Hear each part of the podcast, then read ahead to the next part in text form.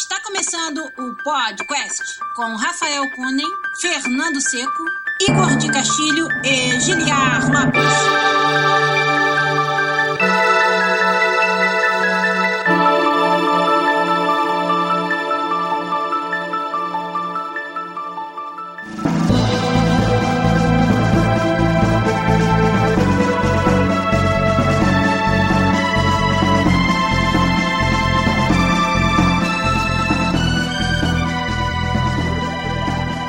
Podcast na área, galera!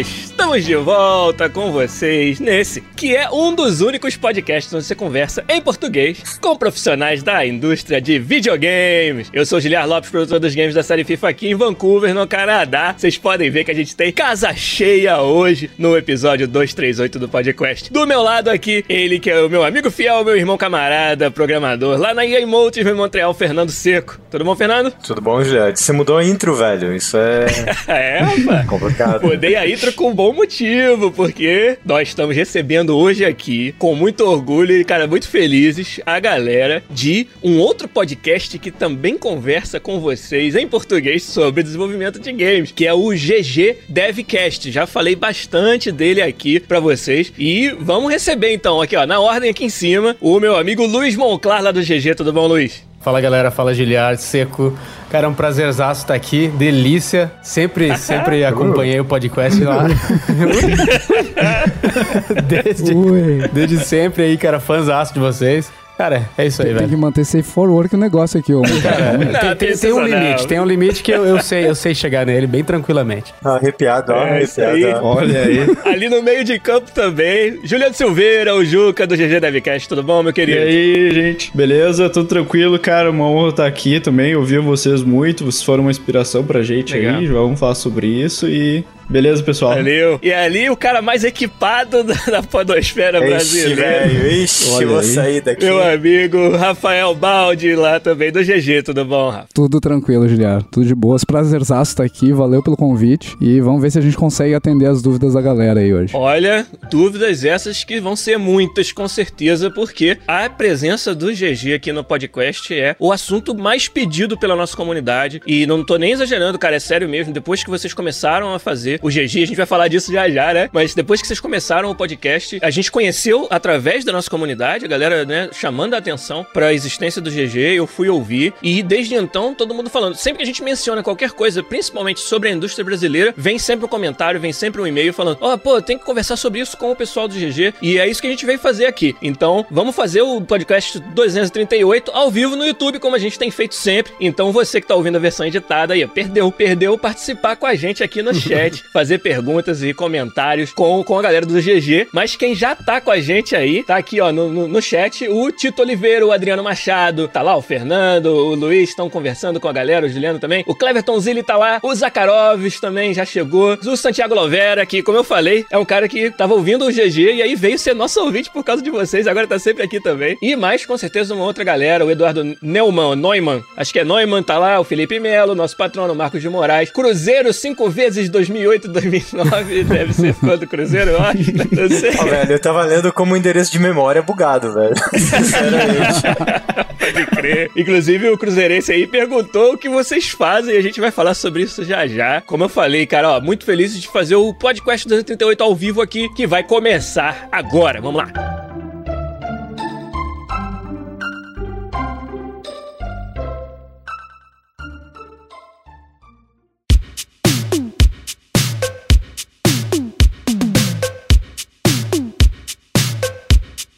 E começa apresentando aqui os convidados. Vou pedir pra vocês falarem um pouco da trajetória de cada um na indústria de games e também do GG Devcast, né? E como que ele se encaixa nisso. Acho que o Balde pode começar, que tal? Conta pra gente um pouco, cara, da sua, da sua trajetória aí do GG. Cara, eu comecei com jogos em 2007, aqui em Porto Alegre, quando eu conheci o pessoal da Aquiles. Eu tava trocando de curso na época, eu tinha feito dois anos de bacharelado em física. Não curti muito o curso, principalmente pelas perspectivas profissionais, mas uma das áreas que me chamou muito a atenção, eu já programava, programava desde 2000, mais ou menos, peguei o boom da internet ali, trabalhei desenvolvendo sistemas de vendas, principalmente online. Uma das coisas que me chamou muito a atenção no curso de física foi usar a computação para criar simulações para os sistemas que a gente estudava ali, principalmente relacionados à astronomia e astrofísica. E aí eu troquei de curso, conheci o Maurício Longoni, lá da Aquiles. Ele também estava entrando na faculdade, eles tinham acabado de receber a proposta de fazer um jogo para Olímpicos. A Aquiles fazia maquete eletrônica antes disso. O diretor de marketing da Olímpicos, que conhecia um dos caras que trabalha lá na Aquiles, perguntou para eles: pô, vocês fazem maquete eletrônica e tal, vocês não fazem jogo também? É tipo quase a mesma coisa, né? Você não conserta o meu PC também, não? não consegue, a minha impressora tá quebrar. E eles disseram que faziam. Na inocência, não faziam a menor ideia de como fazer isso. E na época eles estavam atrás de um programador, alguém que conseguisse tirar alguma coisa do que eles tinham de conhecimento de maquete pra levar pra jogos. Conheci o Maurício, o Maurício achou legal que eu já, já trabalhava com isso e entrei na indústria. Tô lá desde 2007. Hoje eu sou diretor de tecnologia lá, um dos sócios também. Eu fui convidado pra pra virar sócio fazem. Quantos anos faz que tu entrou naqueles, Juliano? Seis. Juliano é minha referência, fazem seis anos que eu Sei como é que é. O Juliano ele tem uma história bem legal do primeiro dia de trabalho dele que, que depois ele vai contar também. Isso. Ah, então tá, né? Mas essa, essa foi a trajetória. Legal, Desde cara. sempre trabalhando na Aquiles, trabalhando com jogos lá. Trabalhamos com um monte de coisa. E a Aquiles, um estúdio de Porto Alegre, que com certeza a maior parte da nossa galera conhece. Mas fala um pouquinho, até por você ser sócio também. Quais são os projetos, como é que é, e se vocês estão contratando também, faz propaganda aí, rapaz. Ah, né? É bom, é bom. Então, a gente começou lá atrás fazendo projetos para Advergame, né? Acho que é a, tradição na indústria brasileira. O mercado de propaganda no Brasil demanda muitos projetos de, de jogos e é uma forma de manter a saúde financeira das empresas. Depois, com o tempo, a gente foi tendo mais exposição para o mercado, conheceu o pessoal da Globo, pessoal da Cartoon Network, um pouco à frente, começou a migrar para o mercado de entretenimento, até que finalmente a gente conseguiu começar a fazer jogos autorais lá dentro. A gente lançou o Ballistic, Horizon Chase, a gente tem mais alguns projetos na gaveta e hoje a gente está trabalhando em três grandes projetos. O Horizon Chase, que está saindo para os consoles em breve. É. O Ballistic no Steam tá lançado, recebendo atualizações. E um terceiro jogo que eu não posso falar nada ainda, mas deve ser lançado aí em maio, junho, para celulares. É um jogo em parceria com, com uma publisher americana. É um jogo que tem chances de ser um baita hit no Brasil. Maio, junho, tipo, logo Maio, ali, junho, né, logo cara? aqui, cara. A gente tá no- nos finalmente do, do projeto já. Eu já sei tudo. Eu já sei tudo. O Luiz trabalhei nele um pouco. Trabalhou nele um pouco. Tá em desenvolvimento fazem dois anos e pouquinho já. Vai ser, vai ser um projeto bem, bem legal quando for lançado. E manteve o segredo esse tempo todo. né? Ninguém É. faz ideia. E contratando sempre, né? Se você acha Ah. que, que tem o que, que precisa pra trabalhar lá, é só mandar um currículo que a gente vai conversar. A gente costuma dizer que, cara, se é competente e talentoso, tem lugar lá dentro pra pra você trabalhar com a gente. A gente começou lá, quando eu entrei, eu fui o segundo funcionário, éramos cinco pessoas trabalhando na, na empresa, hoje somos quase 80 pessoas na, na empresa já. Nossa, gigante, cara. Que maneiro, muito bom. Cara, a história é fantástica. Eu sou fã do Horizon Chase, vou te falar, hein? Eu era, eu era putinha de Top Gears. Eu, cara, eu amo o Horizon Chase. E só pra falar que o nosso patrono, Felipe Melo, não satisfeito em nos patrocinar todo mês, ainda usou o superchat aqui do YouTube pra nos dar 5 reais, cara. Muito obrigado. Valeu, Ele velho. falou, Porra, que só massa. falou assim, ó, os ousados chegaram. Então, Eu tô rindo muito do comentário anterior dele. É comum programador É. ficando careca com o tempo. Eu tinha 65 centímetros de cabelo até domingo. O projeto tá chegando no final, caiu. Caraca. Caiu tudo aqui, cara. Caiu, velho. Já era. Fosse game designer que nem eu, ó, tava com o cabelo inteiro ainda, ó. Aqui não faz nada, o dia inteiro é só relax, rapaz. É rede, água de Se for coco. pensar desse jeito, o meu é implante, que eu fui programador, não sou mais. Você vê que cresce de volta daí quando, quando o cara se afasta do É verdade, desenvolvimento, cara. né? Sossega, né? Fernando, é, é- é muita, muita atividade cerebral que causa isso? Como é que é? Olha, velho, ver putaria causa bastante atividade cerebral. né? É mais genético. Ou se você tiver uma, uma gilete em casa, também pode causar isso. Entendi. Você tá falando que ver putaria deixa careca, é isso mesmo? Foi isso que me falaram, sabe? Dizem que cria pelo na mão, então o cabelo. Ó, tipo o Wiki, o Wiki nunca, nunca deve ter. Pobre do Wiki, eu só trolo ele. Ele vai, ele vai me dar barra mute, barra ban, barra kick. É, Eu tô acumulando aqui, tô enchendo a barrinha de super, uma hora volta, velho. Juca, fala pra gente também, por favor, um pouco da sua trajetória aí. Até chegar onde você tá agora e na indústria game? Então, eu fiz design gráfico lá na SPM, aqui em Porto Alegre, na real. E aí eu trabalhava com publicidade muito ainda, né? Que nem muita gente que veio do desenvolvimento, que entra no. faz essa transição de áreas, né? No desenvolvimento de jogos, sai de, às vezes, arquitetura, publicidade, né? Eu fiz uma transição semelhante. Aí eu botei um pezinho na publicidade aí eu já senti que, bah, não, não é para mim, assim. Quando eu descobri que tinha um mercado de jogos no Brasil, quando eu descobri que tinha Aquiles, eu fiquei muito surpreso. Eu não sabia que tinha desenvolvimento de jogos ainda aqui na cidade onde eu nasci, sabe? Além disso, Aquiles era tipo umas 3, 4 quadras da minha casa. então, eu já não tinha feito minha pesquisa muito bem.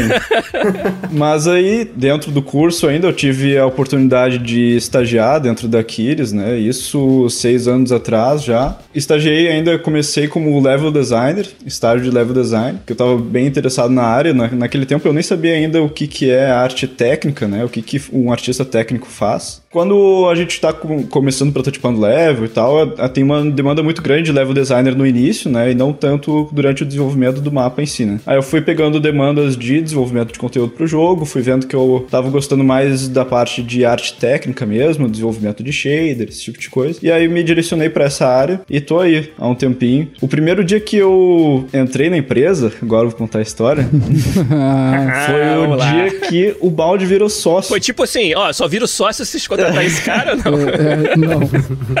e no primeiro dia, eu tava ali falando com o Balde e a gente tava testando, tinha um horário que a gente testava no meio da tarde vários jogos de FPS, porque na época já tava começando o desenvolvimento do Ballistic pra versão web dele. E aí a gente tava ali falando sobre jogos e o Balde disse assim, tá, qual é a tua conta do Steam pra gente te adicionar no grupo da Kiris? E aí, um tempo atrás, eu não tinha conta na Steam. e aí o Balde levanta e fala assim, como é que contrataram esse cara? Meu primeiro dia de trabalho. Né? Acho justo. Opa, acho justo. Sério, Contratam qualquer um agora, cara. O cara não tem nem conta no Steam. É. Ainda que ele não tentou usar um controle pra jogar no PC. Só porque é. não tinha, né? Conta do Steam, primeira versão da carteirinha gamer, né? Exatamente. Mas aí eu consertei isso no mesmo dia. Consertei, né? Desespero da conta no Steam. E você, Ike, Luiz Monclar, conta pra gente um pouco da sua trajetória também, por favor. Eu, em 2009, eu comecei o curso de jogos aqui na, em Curitiba, na, na Universidade Positivo. Eu já tinha pulado de faculdade em faculdade, assim. Eu tava, acho que na minha quarta tentativa de fazer alguma coisa que eu gostasse, eu já tava buscando fazer jogos de alguma maneira, né? Eu tinha ido pra faculdade de artes visuais, depois eu mudei completamente, assim, de área para relações internacionais. Eu não sabia, tava muito perdidão. Aí, beleza, eu parei, fiquei um ano só focando em banda, coisa assim. É, daí eu falei, cara, eu preciso ir pra frente com isso. Eu preciso levar a sério. Se eu tenho esse sonho, se eu tenho essa vontade, eu vou, eu vou para cima. E eu descobri que tinha esse curso aqui em Curitiba. Em 2009 mesmo, acho que deu uns dois ou três meses. Tinha um amigo meu que era dono de uma lan house aqui em Curitiba, o Rafael Lagos, colono, talvez. Alguns aqui já tenham ouvido falar. Eu sei que o Cleverton, que tá aqui no chat, ele trabalha com colono. Ele me chamou, ele falou pra, pra ir lá na TechFront, que é a empresa onde eu comecei a fazer estágio, pra eu fazer uma entrevista, assim. Ele falou, ah, tem uma vaga de game design aqui. Daí eu falei, o que, que é isso, cara? O que, que é game design?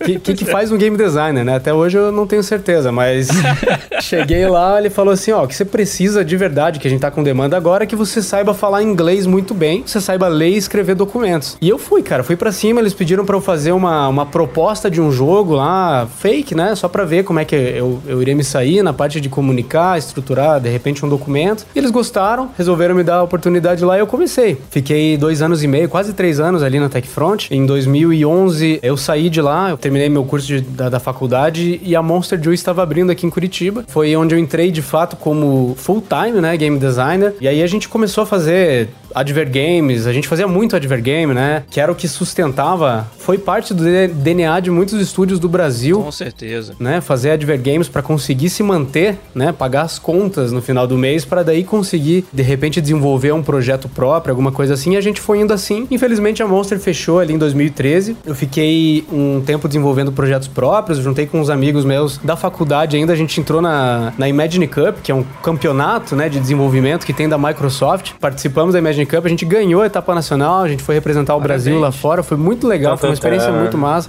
Tantantã. É, Foda, foi cara. uma experiência muito, muito da hora, assim, abriu os olhos da gente pra várias coisas. A gente teve que apresentar pra uma banca de, de gigantes, assim, da indústria. O Major Nelson tava na, na banca. Senior Community Manager lá do Xbox, né? O cara sim, que é a sim, cara sim. do Xbox. Exato, cara. O cara é uma lenda, né? O criador do Tetris estava na, na banca. Nossa, cara. Então O eu tava, tava assim, né? A Tracy Fullerton também, que é uma game designer excepcional, Sim. já assim, foi, foi uma coisa de outro mundo, assim, sabe? Esses caras estarem ali vendo nossos jogos, jogando e perguntando pra gente. Tava o cara do G4 TV, eu esqueci o nome do cara. O cara é um careca, muito engraçado, assim. Fernando Seco. Fernando Seco é engraçado. e careca. Cara, eu esqueci o nome do cara, mas também é um jornalista aí bem famosão, tal, bem polêmico. Cara, foi uma experiência do caramba. Aí lá, assim, a gente não, não conseguiu ganhar o prêmio, mas o que eu aprendi lá foi sensacional. Acho que foi uma semana que eu voltei pro Brasil, depois dessa competição já fui pra Kiris. Literalmente uma semana depois, é, que os caras tinham me entrevistado lá, passei na- no processo seletivo lá, tranquilo, pra trabalhar no Ballistic. Fiquei, fiquei na Kiris de 2014 até o comecinho de 2017, até janeiro, até dia 1 de janeiro, quando eu voltei pra Curitiba. E aí eu entrei na Petit Fabrique, que é onde eu tô agora, como game designer e product owner. A gente tá focando em público infantil também, uma, uma experiência bem diferente pra mim. Tá sendo bem legal também, aprender sobre várias diferentes maneiras de fazer game design, né? Deve ter uns desafios muito interessantes. Tem, de design, tem, né, tem. é. Tipo de- Em vez de ficar com o pé na mesa, eu fico com o pé em cima, sei lá, da, da, cadeira do, do meu colega. É um pouco diferente o game design pra criança. Mas assim, realmente é uma parada bem maneira. E, cara, a gente tá, tá desbravando, tentando botar ali a nossa, nossa bandeira ali pra fixar, de repente, no mercado nacional, conseguir conquistar qualquer coisa que seja. E aí eu fico pensando assim, ouvi a história super legal de vocês, mas porra, queria ouvir mais. Queria saber mais sobre desenvolvimento de jogos, sobre as lições que vocês aprendem, as coisas que vocês passam e que podem passar pra todos nós. Como é que eu faço pra saber mais sobre isso? Como é que é? Olha aí. Cara, você vai ouvir podcast. Olha aí. Você escuta o podcast, você escuta o GG Devcast, né? Fazer o jabá aqui.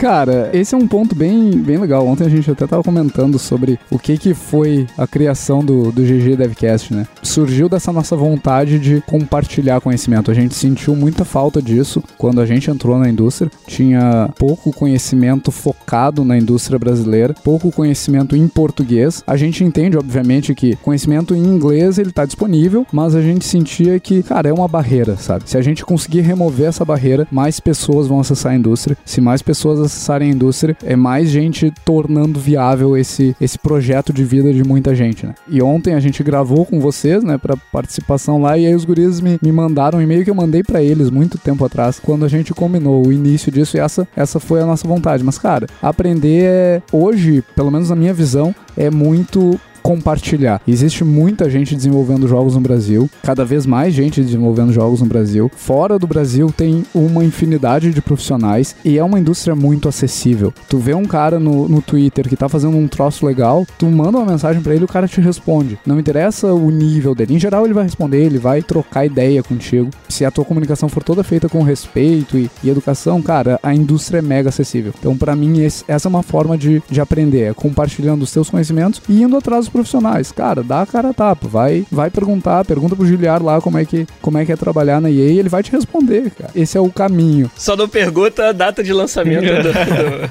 Copa do Mundo. Porra, Giliard, porra. Não pergunta tu- tu- quando que vai ter o Corinthians Ah, no é pra FIFA. isso que a gente É a única, é a única coisa que importa, E velho. uma coisa que aconteceu no podcast, mas é mais forte, me parece, até com o GG, pelo fato de vocês estarem inseridos na indústria nacional, é essa proximidade com a galera que tá tentando começar.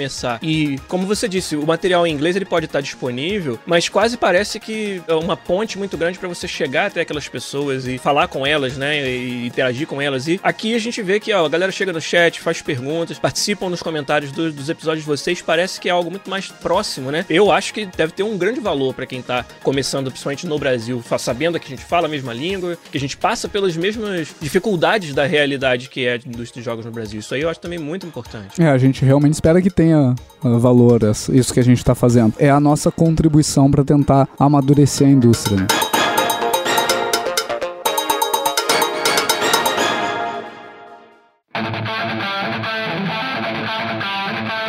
De começar o assunto principal com a galera do GG Davicast aqui, já dá dois avisos para vocês rapidão. O primeiro deles, cara, é, é, até bem divertido, porque ontem a gente fez, né, já a parte 1 disso aqui tudo que a gente tá fazendo hoje, onde nós fomos convidados para participar do GG Devcast com a galera aí e eu e Fernando estivemos lá, fizemos a nossa gravação. Ele vai sair agora no dia 15, na quinta-feira. Então você que tá ouvindo aí na semana do dia 15 de março, é, pode ficar ligado. Agora, o que eu sugiro você fazer é assinar o GG Devcast no seu agregador de podcast favorito para você não perder não só esse episódio quando ele sair no dia 15, mas também todos os outros e vai atrás do backlog de episódios do pessoal do GG. Não é porque eles estão presentes não, porque eu já falei isso aqui outras vezes. Eu realmente virei fã e, cara, tem um valor muito grande ali tudo que eles estão conversando, tudo que eles estão discutindo. Trouxeram assuntos assim que eu não fazia ideia como funcionava por dentro e me identifico muito com tudo que vocês conversam lá. Então, parabéns mais uma vez pelo trabalho, gente. E recomendo a todo mundo para ir lá conhecer. E no dia 15, um episódio comigo, com o Fernando, lá no GG Devcast, falando sobre podcast, sobre desenvolvimento aqui fora também. Tudo mais foi muito legal. Obrigado mais uma vez pelo, pelo convite, viu? Show de bola. Cinco pila, cinco pila foi o.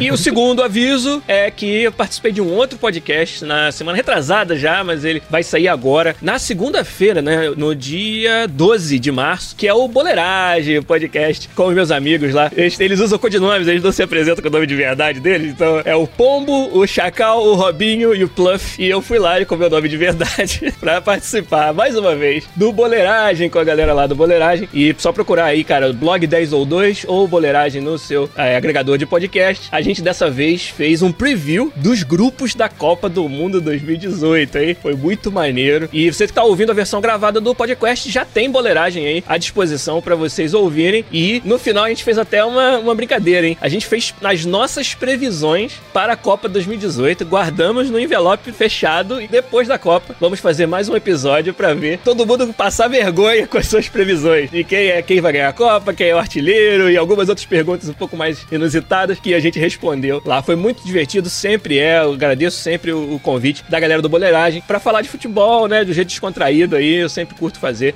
Então, vocês que gostam disso também, corram lá e acessem o Boleiragem e, e ouçam o podcast da gente lá. Show de bola.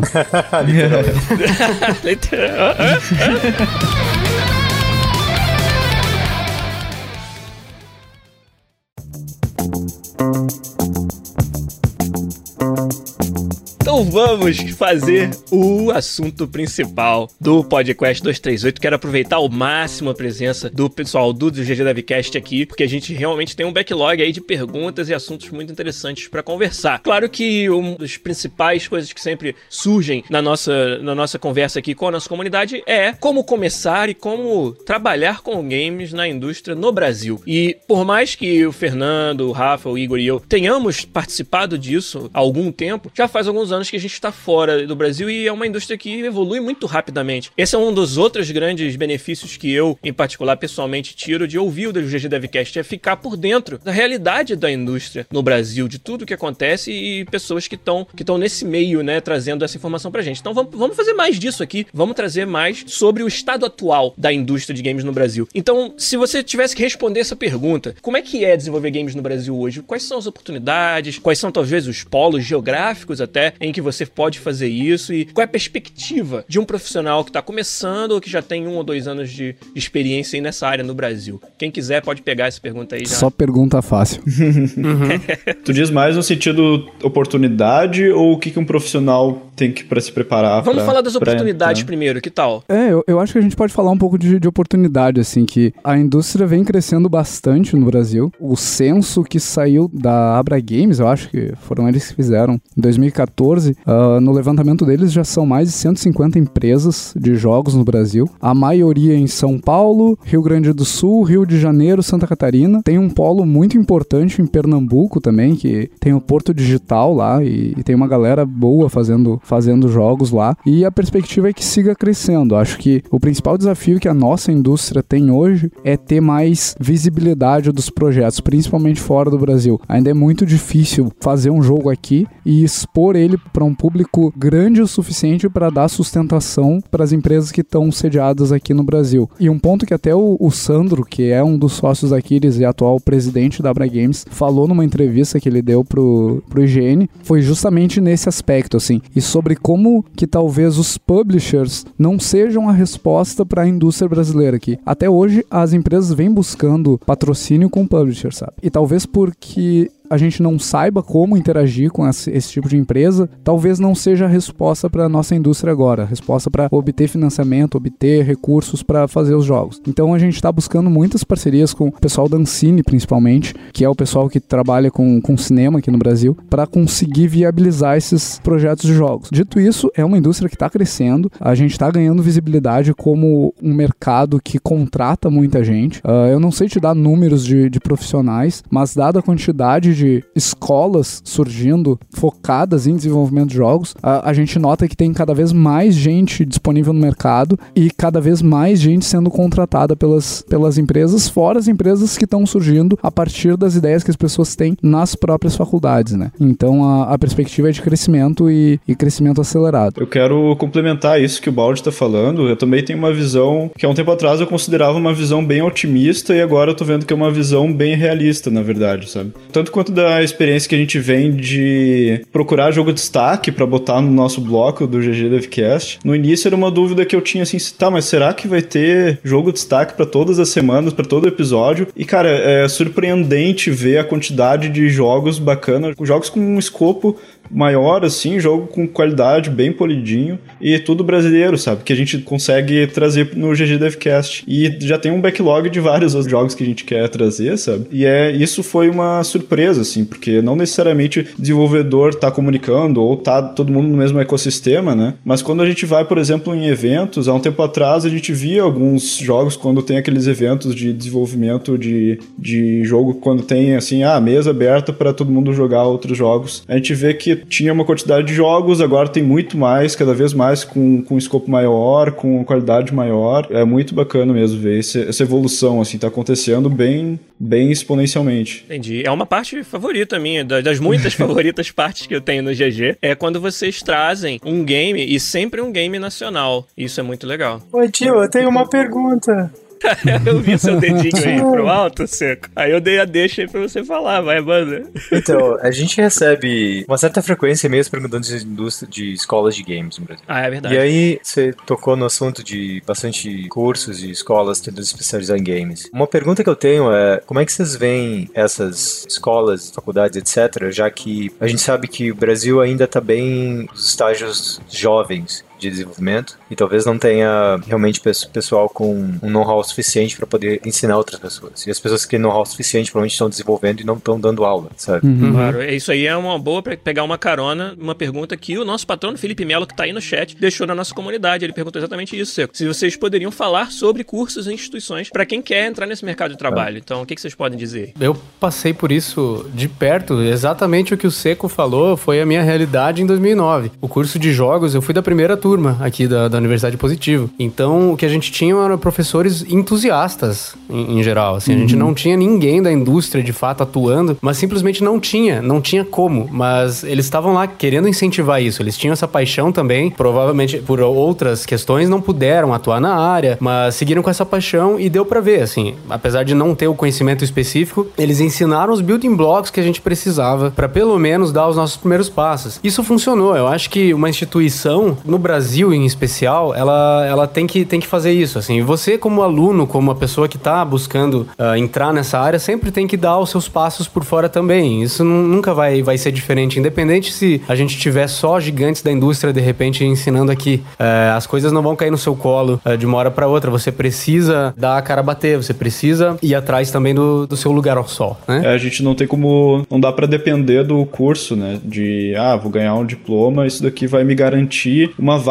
no mercado de trabalho. Isso não, não existe, né? Exato. E sobre escolha de curso, assim, eu não sei falar sobre curso de desenvolvimento de jogos porque não foi a minha experiência. Mas eu acho que no momento que tu valoriza um curso que te põe no mercado de trabalho, que serve como intermediário, eu acho que é uma das coisas que eu mais valorizaria se eu tivesse que escolher um curso. Se eu tivesse começando de novo, eu tivesse que escolher um curso de novo, sabe? E eu acho que assim como a, a indústria tá se moldando e aprendendo como como funciona. As faculdades, os cursos técnicos estão aprendendo também como interagir com a indústria, como trazer profissionais que consigam ensinar as pessoas. Eu tenho participado muito com o pessoal do Senac aqui em Porto Alegre. Eles são um projeto bem legal de trazer profissionais para, por enquanto, conversar com os alunos duas, três vezes no semestre. E eles estão esboçando um plano de contratar profissionais para serem professores lá dentro também. Outro exemplo que eu tenho parecido com esse é a pós-graduação da, da PUC, do Rio Grande do Sul.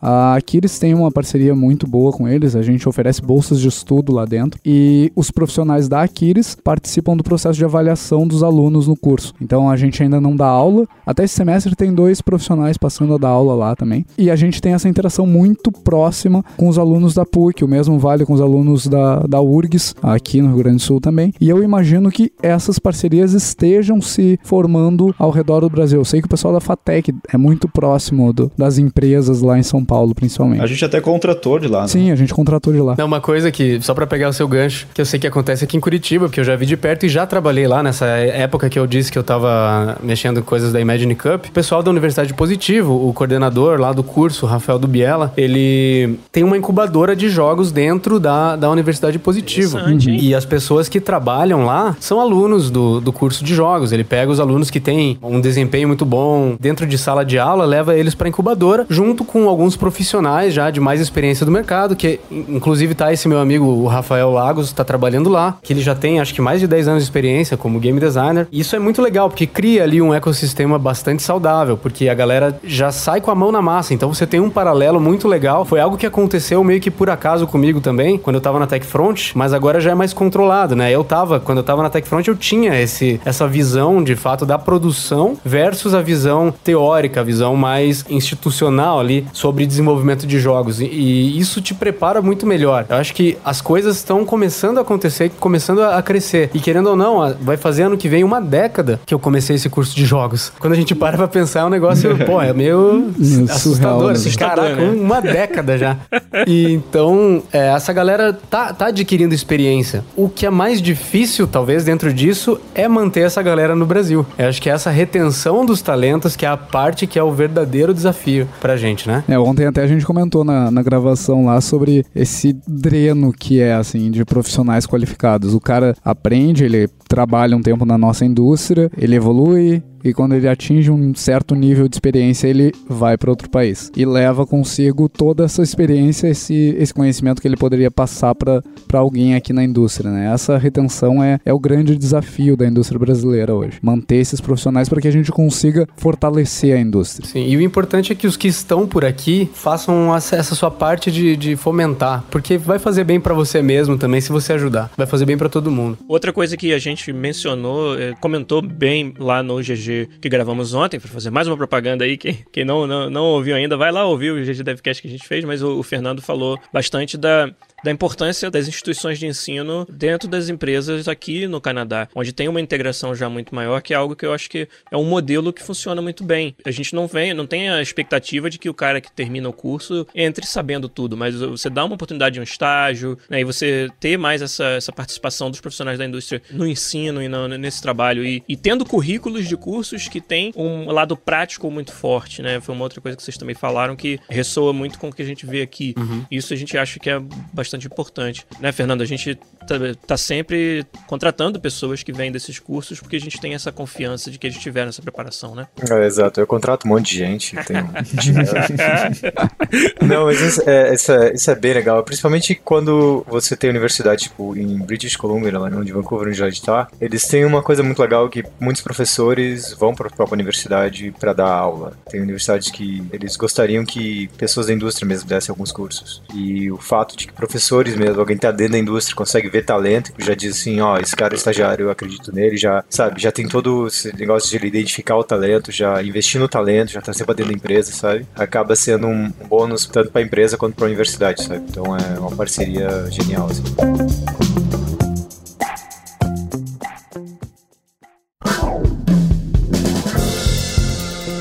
Bom, vamos catar mais alguma pergunta aqui que a nossa galera mandou ou no chat ou lá na nossa comunidade de patronos do podcast. Ó, tem uma aqui do Danilo Abreu, um pouco diferente essa, um sideways aí. Queria que eles falassem, e mas eu acho que vai ser legal pra gente entender um pouco mais da, da do, do, processo. É, queria que eles falassem das dificuldades que foi redesenhar o projeto Ballistic, tirá-lo do Facebook e, nas palavras do Danilo, fazendo o possível para o projeto não morrer. Vocês falaram que, de mais do que isso, vocês falaram de lançar no Steam e mantê-lo, né, com atualizações no Steam. Queria que vocês falassem um pouco da, desse desafio que deve ter sido adaptar Sim. o projeto dessa maneira. É, eu acho que teve dois grandes desafios ali no, no ambiente Facebook que é bom trazer, assim. A gente, para quem não sabe, fez o projeto usando Unity e na época existia um plugin que permitia que a gente rodasse esses jogos no browser. Esse plugin foi extinto. Então, é, essa, esse foi o primeiro motivo, motivador, assim, para sair do Facebook. Coisas do mercado de Coisas jogos. Coisas do mercado de jogos. E o segundo motivo é que a gente percebeu, depois de ter o jogo rodando no Steam por um tempo, que aquela não era a plataforma certa pro tipo de jogo que é o Ballistic. É muito, pelo menos pra gente, foi muito difícil monetizar o jogo ali naquela plataforma. E querendo ou não, o jogo tem que se manter financeiramente para seguir rodando. E a gente viu no Steam uma, uma possibilidade de resolver os dois problemas, né?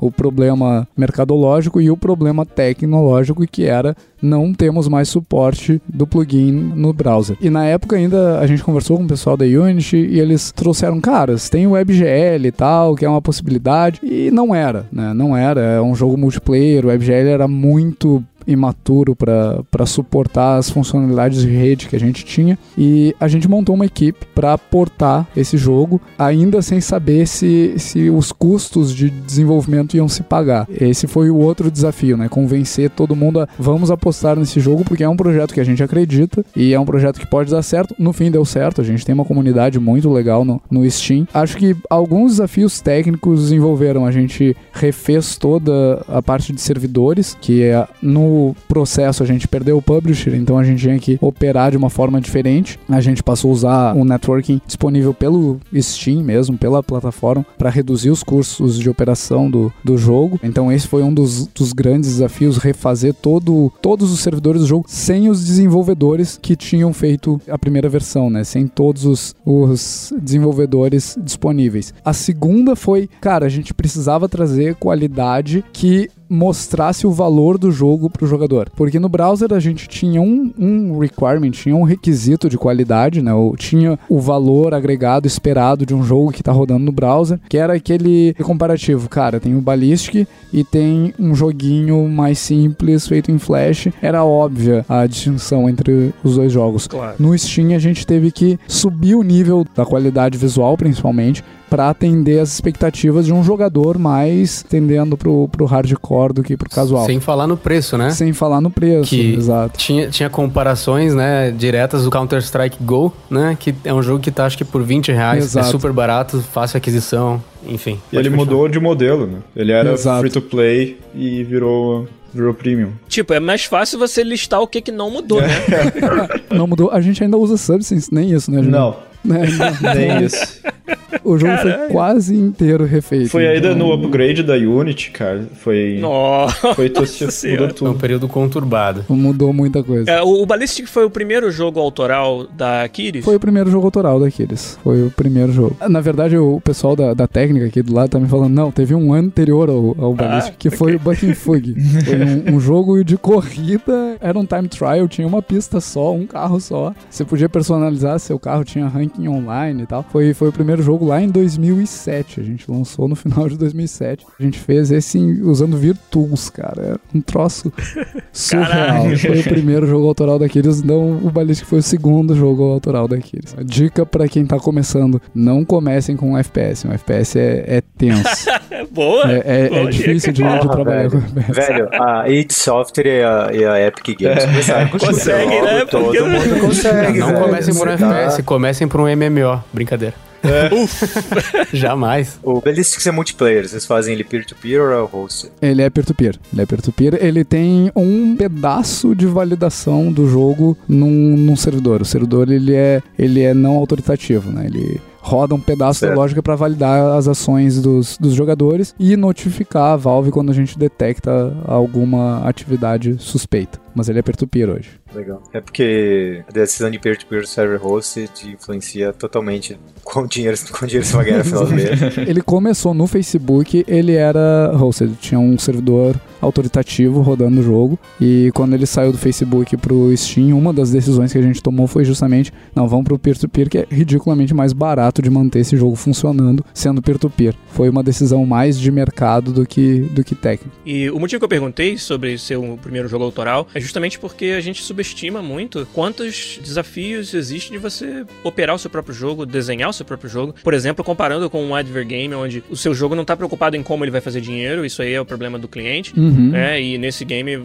vocês precisaram definir um, um- modelo de negócios, é, até questões como hospedagem e mudar a arquitetura do jogo pensando no custo de operação desse jogo. Tudo isso são problemas assim grandes e difíceis de resolver que a, a Aquiles teve a oportunidade de talvez ser uma das primeiras do Brasil a enfrentar um, um problema desse com um jogo de um escopo considerável, que é o caso do Ballistic, né? Isso é muito impressionante de ver ter acontecido. Sim, e foi um, um baita aprendizado pra todo mundo que passou por esse processo. Foi, foi bem importante passar por isso. Hoje a gente tem muito mais noção da importância de pensar em modelo de negócio, pensar em como que o, o teu jogo se insere no mercado, como que as escolhas tecnológicas afetam o orçamento do projeto, como isso vai afetar a lucratividade do projeto no futuro. Que são coisas que, quando tu tá começando numa, numa indústria imatura, como é a nossa indústria aqui no Brasil, essas questões nem passam na tua cabeça. É coisa que tu, tu só vai ver passando no dia a dia mesmo. Entendi. Quer dizer que você não fez os modelos mais high poly que roda só em quad NVIDIA no final do dia com 20 GB de memória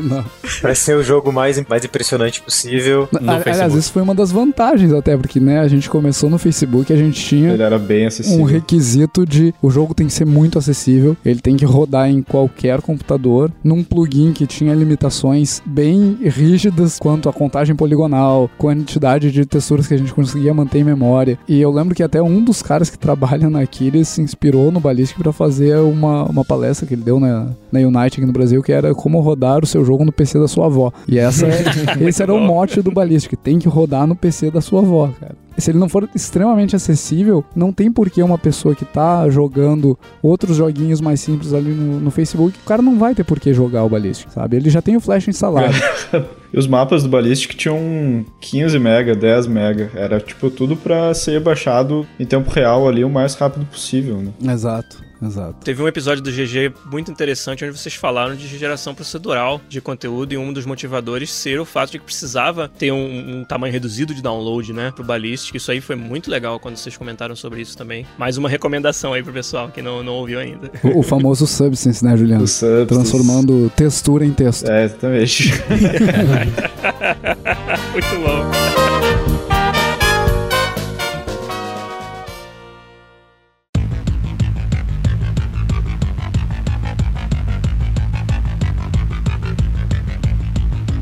Agora eu queria levar a gente para uma outra direção que eu também acho que vai dar bastante uma discussão legal. E ela vai ser inspirada por uma pergunta que veio aí no chat no, no YouTube, que foi o nosso ouvinte, o Marcos de Moraes. Ele perguntou o seguinte: eu vou mudar um pouco a pergunta dele, mas tudo bem. Então ele não perguntou o seguinte, ele falou algo tipo. Pessoal do GG, né, fazendo um chute, né? A pergunta dele original era: fazendo um chute, qual previsão vocês têm de termos um AAA brasileiro? Vocês já sabem o que, que eu vou fazer com essa pergunta, né? Eu vou, na verdade, perguntar: a gente precisa ter um AAA brasileiro? O que é o AAA como um graal de ouro aí que a gente precisa ou não precisa estar correndo atrás? Vocês que estão na indústria brasileira hoje, com essa experiência que vocês já têm, como que vocês enxergam esse mito do AAA brasileiro? Nossa. É uma boa pergunta.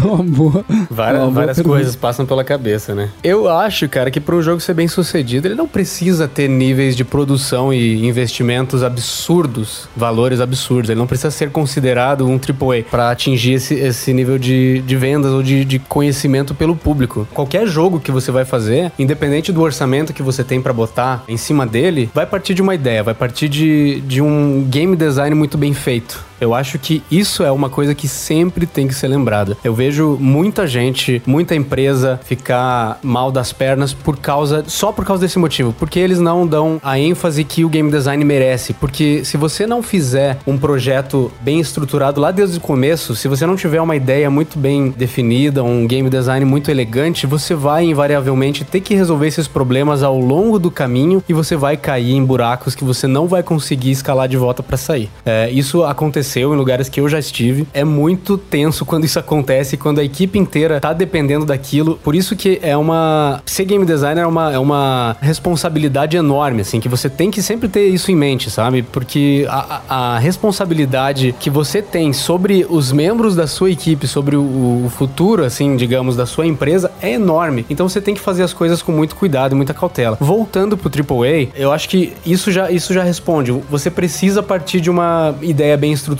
e elegante para fazer, independentemente se for um God of War ou se for um Undertale. Eu tenho uma resposta meio polêmica, vou perder ouvintes aqui. Eu, eu acho que a indústria brasileira não é madura ainda para fazer um AAA. A gente ainda não sabe lidar com escopo, a gente não sabe lidar com equipes grandes, a gente não tem orçamento disponível para fazer jogos desse tipo. Então, realmente eu não vejo por que ter um AAA agora, nesse momento de indústria. A gente tem que, em primeiro lugar, se estabelecer como, como uma indústria viável e para isso a gente vai precisar de apoio de governo, vai precisar de apoio de outros setores da sociedade. Quando isso acontecer, quando existir um processo claro de como operar operar uma empresa de jogos no Brasil e como levar esses produtos não só para o Brasil, mas para fora do Brasil, aí a gente consegue começar a pensar em, ok, vamos ter uma equipe de 250 pessoas para fazer um AAA. Antes disso, eu acho muito difícil. A gente ainda está dando os primeiros passos na indústria. A indústria brasileira já tem 20 anos, mas ainda engatinha, até pela falta de profissionais, sabe? A, a maioria dos profissionais qualificados não está mais na indústria brasileira. Então, enquanto a gente estiver nesse momento, a gente tem que se concentrar em fazer jogos bons, jogos que funcionam funcionem, como o Monclar falou. Esse, esse negócio de, de AAA, eu sempre fico pensando no seguinte, essa meio que pressão que existe, sabe? Porque eu acho que você não vê em nenhuma indústria alguém começar e já tentar dominar o mundo imediatamente, sabe? Uhum. Então, por exemplo, você nunca vai fazer um plano, ó, eu vou abrir esse mercado e colocar mercado em todas as esquinas do Brasil, logo vou dominar o mercado inteiro brasileiro, vou ser o mercado mais bem sucedido. Primeiro você vai resolver o, o seu problema do seu mercado, que vai crescer, vai ter uma base de consumidores boa, para depois você pensar, eu preciso expandir, porque tem um mercado para eu expandir, e depois disso, a expansão natural das coisas. Eu acho que o fato de esperar alguém chegar do nada só pra ter um monte de dinheiro e querer fazer um AAA não é realista, sabe? Eu acho que primeiro tem que ter, como você falou, tem que amadurecer, mas também tem que, tudo ao redor desse mercado tem que possibilitar que exista. Não adianta você ter todo o orçamento, mas não ter o profissional necessário para isso. Você não ter as condições fazer um AAA, por exemplo, se enquanto não tiver, você não puder importar um console e não pagar 200 bilhões de reais por ele, Dev tipo, kits, é, Tipo, você pode, você pode focar no PC, beleza, você vai focar só no PC, mas um grande mercado você vai estar perdendo de graça por você não ter condição de importar um dev kit, sabe? Novamente, tem muitas camadas que precisam evoluir.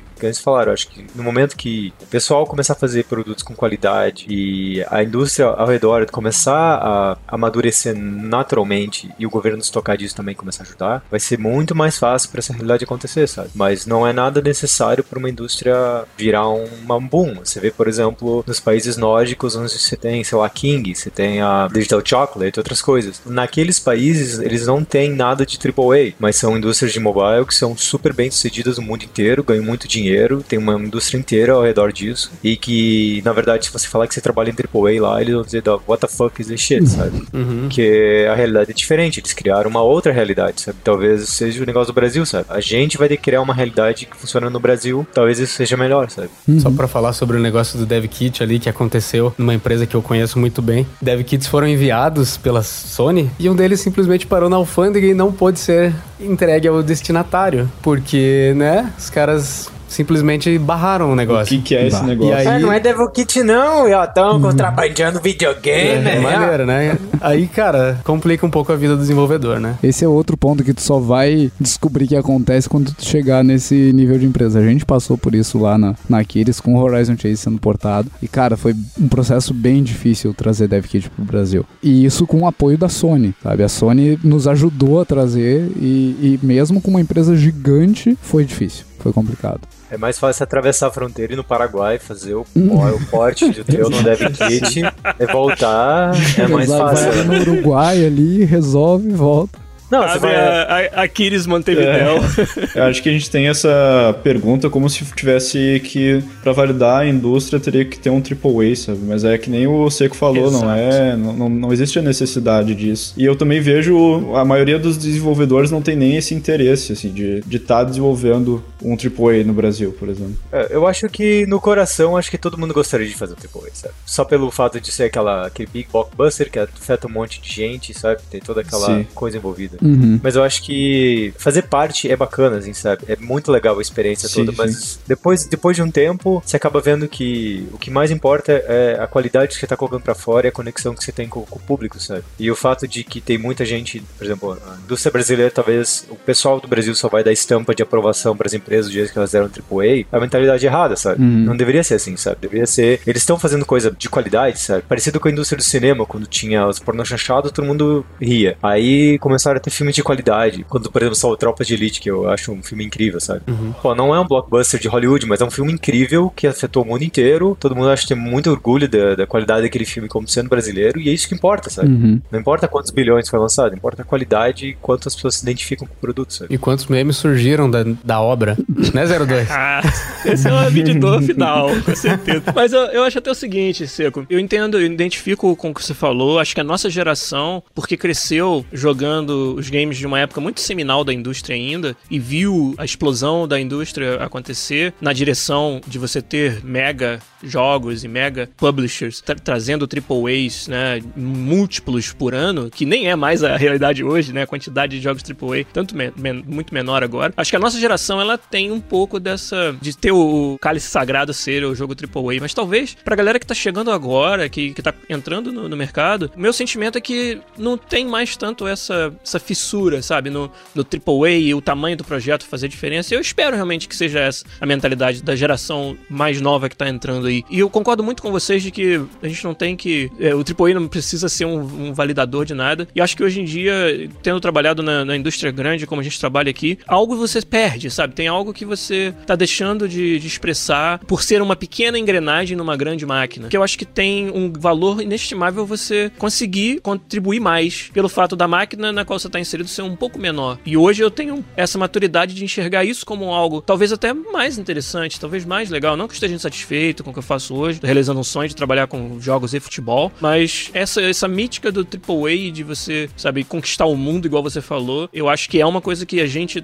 traz muito como um anseio da nossa parte, que talvez a nova geração, pelos jogos já se tornar, ter se tornado uma outra coisa, não, não compartilhe disso. Eu acho que tem até os, os dois lados, né? Tem muita vontade de fazer AAA, assim como muita gente tem, e tem muita vontade de fazer aquele indie que vai bombar de cara, sabe? Isso. E eu acho que tem que tomar cuidado com os dois, sabe? Quando tá começando. É, porque, obviamente, a primeira coisa que vai fazer vai ser sempre a melhor pois é. possível no mundo. E né? a gente vê grandes títulos indies lá fora, geralmente é de gente que veio do mercado AAA com muita experiência Isso. e aí lançou um É, título o, indie. o 0.001% que bem sucedido que a gente ouve falar. Exatamente. que aparece no Indie Game The Movie, Uhum. exatamente. Exato. é. Ou eles vieram do AAA, ou até uma coisa que também é bastante comum, é terem tentado jogos indie, tipo 10, até o 11 ser o jogo que, ele- que o cara consegue emplacar. A gente às vezes esquece dessa fase inicial e se concentra só na fase do sucesso, né? Eu sabia que trazer essa pergunta aqui ia dar uma, uma discussão bem legal, porque eu acho que é fundamental, principalmente pra quem tá chegando agora, setar a sua expectativa, né? E se perguntar, cara, o que, que eu quero ser, qual é o tipo de desenvolvedor que eu quero ser. Eu acho que pra maioria das respostas sensatas pra essa pergunta, tem espaço no Brasil pro cara ser isso. Ou pelo menos começar Sim. a ser isso. Coisa que, se você voltar 15 anos, né, não tinha. Essa é uma mensagem que eu queria realmente que ficasse dessa nossa conversa pra quem tá ouvindo, que é, que é isso, cara. O Brasil tá num momento interessante. Se não é momento de AAA, é porque talvez ele não precise ser. Mas tem muita coisa legal acontecendo e muita oportunidade legal pra quem quer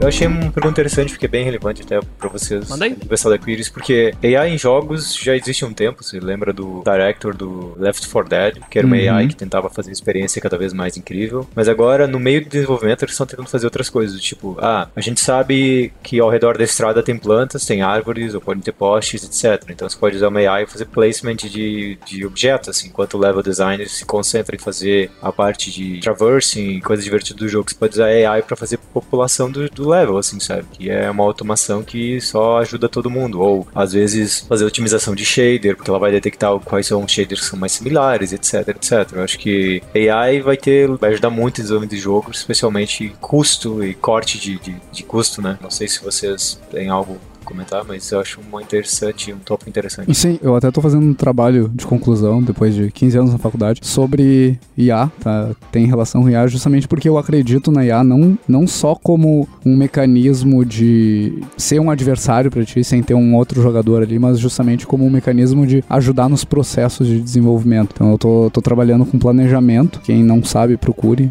Né, se informar o que é planejamento em IA, porque tem alguns problemas relacionados a planejamento que tem a ver com fluxo de trabalho muito mais do que com ser um adversário pra ti num jogo. A gente tem um botzinho no dentro da EA, aqui em Montreal, que ele faz é, sempre que tem um crash, alguma coisa, todo esse crash vai para um servidor, e esse botzinho, o que, que ele faz? Ele tenta entender a, call stack, olha pros arquivos, dá uma olhada no perforce, vê quem normalmente muda esses arquivos, cria um bug e já dá sign pra aquele cara, assim, sabe? Já bota tudo a atualização. Então, isso é uma ferramenta de automação feita por um botzinho bem bobo, que é um, é um script, é uma AI bem rudimentar, mas que de manhã cedo você chega lá, tem uma lista enorme de possíveis bugs, com quem aconteceu, quantas vezes aconteceu, sabe? É uma outra forma de você usar AI pra facilitar o desenvolvimento, E sabe? mete eu o eu medo sempre lembro também. do. O robô vai me pegar. O, o robô, ele, ele posta na TV, assim, né? na entrada da, da empresa.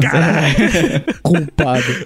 Tem outra pergunta que foi do Vitor Hugo, que foi o seguinte, ele perguntou, a comunidade LGBTQ+, movimenta mais de 3 milhões de dólares no mundo. Por qual motivo vocês acreditam que ainda não temos empresas produzindo jogos específicos para esse público? Eu vou responder de cara, assim, que eu acho que a gente tem que fazer jogo para incluir, não excluir, sabe? Eu acho que você tem que fazer Uhum. jogos que trazem as pessoas juntas e mostram experiências que agradam todo mundo, sabe? Eu acho que quando você começa a focar em nichos, é uma opção que você tem, mas eu acho que não é a opção correta, assim. Eu acho que, tipo, o fato de eles se identificarem como uma coisa que ajuda, talvez, na vida deles, quer dizer que a gente tem que fazer jogos que exploitam isso, sabe? Eu acho que quanto mais inclusão a gente fizer, vai ser melhor pro mundo inteiro, sabe? Eh, Isso é uma coisa que eu sempre vi nos jogos da Bioware, que você não precisa dizer a gente é um jogo isso ou aquilo, sabe? A gente é um jogo, sabe? Uhum. E dentro dele você pode ou não se identificar com as coisas que existem dentro dele, sabe? E eu acho que isso é o mais importante. Faz total sentido. Até tinha uma desenvolvedora brasileira, não vou lembrar o nome dela, que ela falou numa palestra que eu fui e, e aquilo me tocou assim, que ela sente que as pessoas têm medo de desenvolver jogos pra incluir, porque a gente não, não sabe se colocar no lugar do outro tão bem assim. E a gente acaba evitando trazer esses, esses outros estereótipos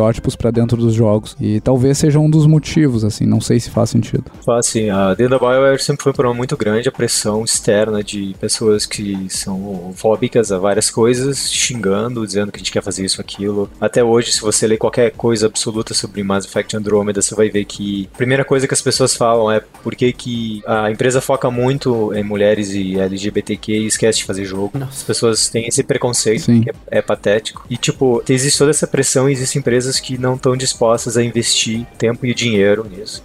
Porque não é só é, sobre o jogo e sobre desenvolver, mas é como você apresenta as coisas. Eu sei que teve um backlash gigante até num dos temas da. Acho que foi até no Andrômeda mesmo, do jeito que eles apresentaram um dos personagens que já chega e já fala que ela é lésbica, de cara pro personagem. E muita a comunidade se sentiu extremamente ofendida e esse conteúdo teve que ser refeito. Eu acredito que eram empresas que, primeiro, não fariam isso, ou talvez não refariam esse conteúdo todo.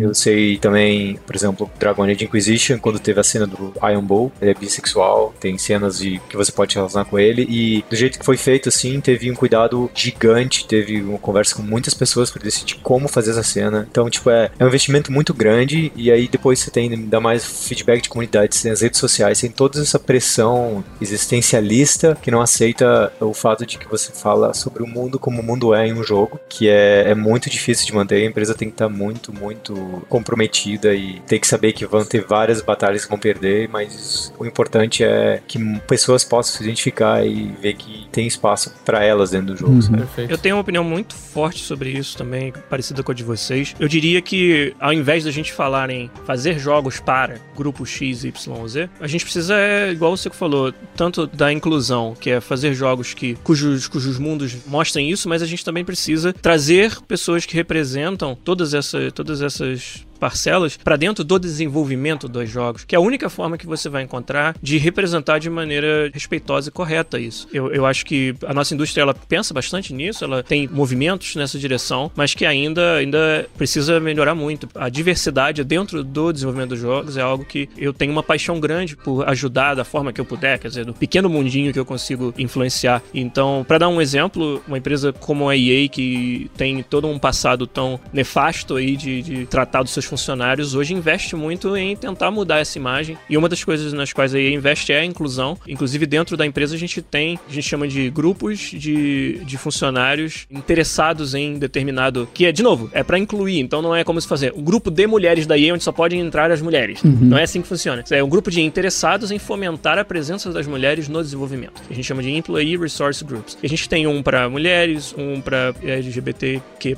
a gente tem agora um para hispânicos e latinos, do qual eu faço parte. Estou tentando fomentar esse, esse processo aqui na EA Vancouver. Alguns outros que já estão surgindo dentro da empresa. Tem um para, a gente chama de BEAT, né? Blacks EA, que é também para pessoas negras, que principalmente nos nossos estúdios norte-americanos são, é muito forte essa, essa, esse trabalho. E é- eu acho que é aí que, que acontece, sabe? Não necessariamente você fazer um game focado no seu público final seja de determinada de um determinado nicho, mas sim que, sabe, esse nicho esteja presente no seu desenvolvimento e no, no resultado do seu trabalho, como vocês falaram. É onde eu acho que é o nosso papel um pouco, até como desenvolvedores, de garantir que isso esteja acontecendo. Né? Exatamente.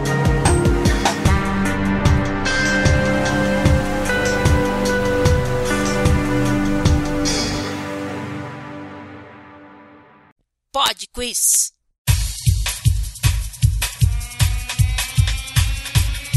Pod Quiz musical exclusivo para quem ouve a versão podcast do podcast está de volta mais uma vez hoje. Na semana passada a gente trouxe uma música bem difícil e só dois ouvintes acertaram, então Zabuzeta vai tocar pra gente o Pod Quiz musical da semana passada pra gente lembrar. Vamos lá.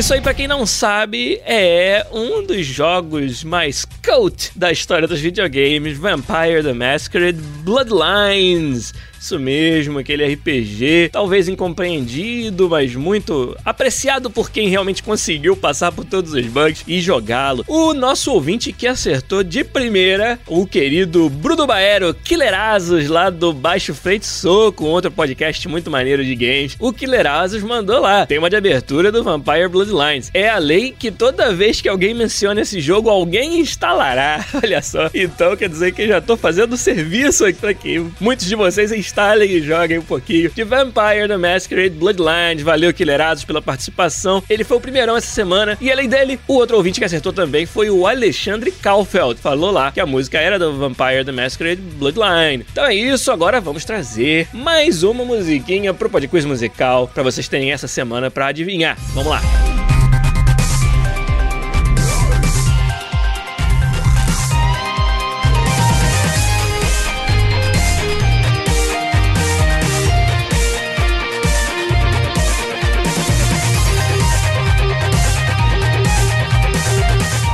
Acha que sabe, manda aí um comentário lá no podcast.com.br, episódio 238, ou ainda no twitter.com barra podcastbr ou arroba podcastbr lá no Twitter. Manda aí.